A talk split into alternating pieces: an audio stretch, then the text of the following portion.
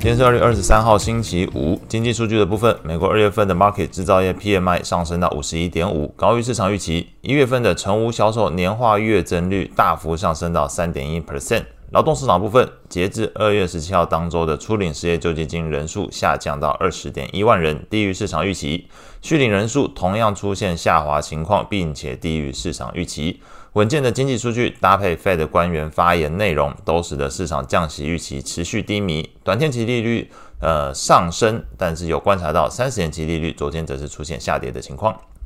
股市的部分，辉达的去年第四季财报以及今年第一季财测的利多，不仅让自家的公司股价飙涨十六点四 percent，创历史新高，也重新点燃市场对于 AI 题材的追捧情绪。台股、日经、标普、道琼都在昨天创下历史新高。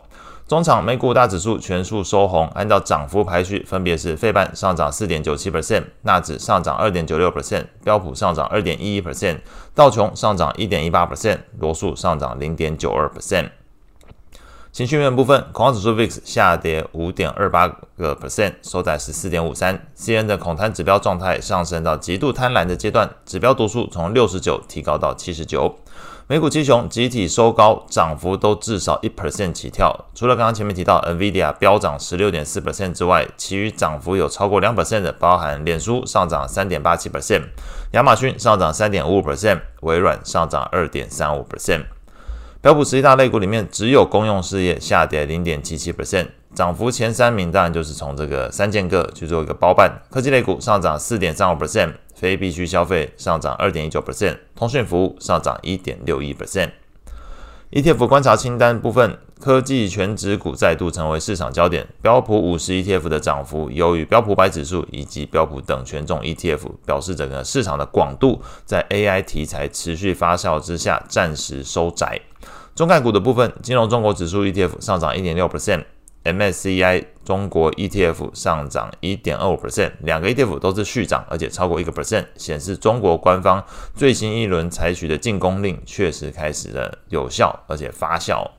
美债利率部分，Fed 副主席表示，尽管通膨数据比预期高，但是相信 Fed 会在今年稍晚时间进行降息是合宜的。那 Fed 的费城银行总裁哈克也表示支持 Fed 谨慎行事，目前并没有看到立即降息的一个急迫性，认为 Fed 可以在观察一段时间之后采取降息。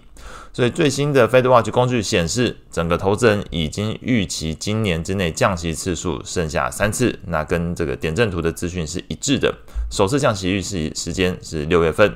昨天的美国十年期公债利率中场是上升零点四个基点，收在四点三二 percent。两年期利率上升四点七六个基点，收在四点七 percent；三十年期利率则是下降二点一五个基点，收在四点四五 percent。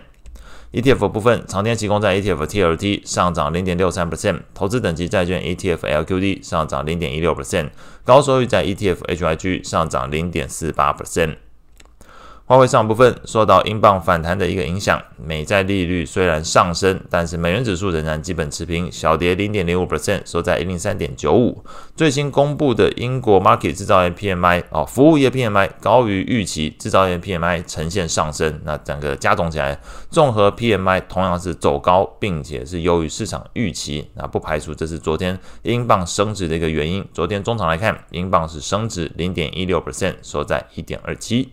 那后续需要观察的数据，礼拜五基本上比较重要的就是落在英国的消费者信心指数，美国的部分没有什么太大的呃数据需要去观察。那以上是今天所有的内容，祝大家有美好的一天。